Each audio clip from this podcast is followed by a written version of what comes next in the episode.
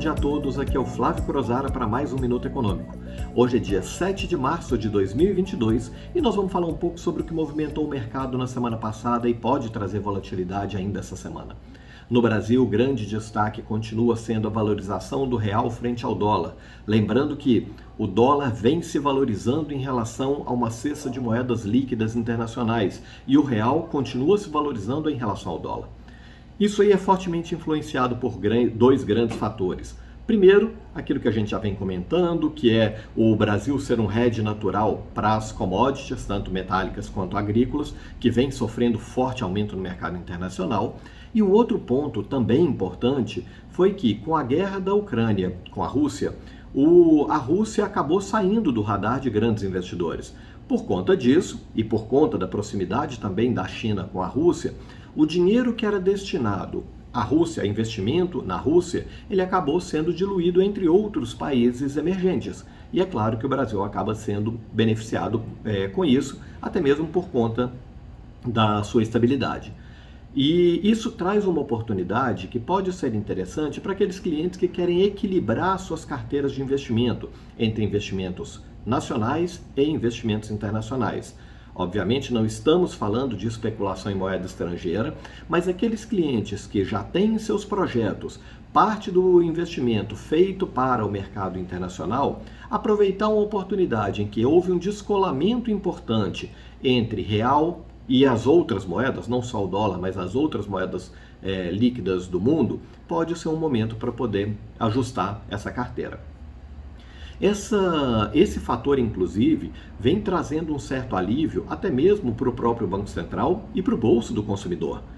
Tendo em vista que o aumento sucessivo do preço do barril do petróleo, que começou o ano em pouco menos de 80 dólares por barril e agora já está beirando 120 dólares o barril, com a expectativa de, de bater os 140 dólares nos próximos 30 ou 45 dias, isso aí traz um, poderia trazer um impacto muito grande na inflação e no preço dos combustíveis.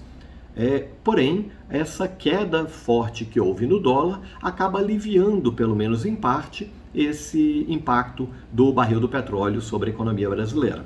É claro que a gente precisa ver até onde que isso aí vai de fato conseguir trazer um alívio é, mais significativo, mas mantendo-se a estrutura no atual patamar, a diferença que pode trazer para o mercado é relativamente pequena. No mercado internacional, o grande destaque continua sendo essa guerra é, de, da Rússia contra a Ucrânia, uma, é, um ponto em que parecia ser, em, em princípio, uma estratégia muito bem é, desenhada por Putin, mas a cada novo passo dos países membros do, da ONU o Putin parece estar perdendo um pouco do controle daquilo que ele imaginava ter, e até mesmo quando houve, na semana passada, a retirada de, da Rússia do SWIFT e o bloqueio dos bens do Banco Central Russo, no que tem investimento fora da Rússia, isso aí trouxe um impacto muito importante para a economia. É, o objetivo principal disso é fazer com que uma insatisfação geral da população contra o governo russo faça com que ele perca força, a força que ele tem hoje. E essas, essas sanções que aconteceram no mercado internacionais não foram só financeiras. É, empresas que trabalham com comunicação, com redes sociais e até mesmo em relação aos atletas russos, houveram, houveram várias sanções. Atletas russos hoje estão proibidos de participar de determinados eventos internacionais importantes. E isso aí vai trazendo cada vez mais um pouco de desgaste para o governo de Vladimir Putin. Ao mesmo tempo que traz esse desgaste e tira um pouco de força do governo, traz também uma situação muito complicada. Vladimir Putin não é um homem de correr de determinadas, ou pelo menos parece não ser, de correr de determinadas situações. E toda vez que a gente coloca alguém numa situação muito acuada, ele só tem duas alternativas: ou ele foge ou ele ataca. E o problema desse ataque é que uma eminência de um, um ataque mais é, grave à Ucrânia e com a possibilidade de entrada de outros países europeus no meio dessa confusão toda, pode trazer uma insegurança ainda maior no mercado internacional.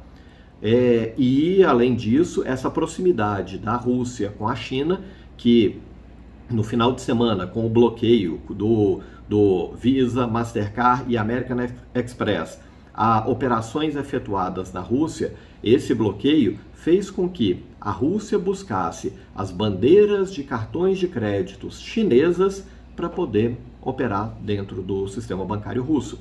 É claro que essa aproximação traz um alívio para a população local, mas ao mesmo tempo traz um, uma, uma possibilidade de um desgaste com os outros países e até mesmo um conflito um pouco mais severo por conta disso.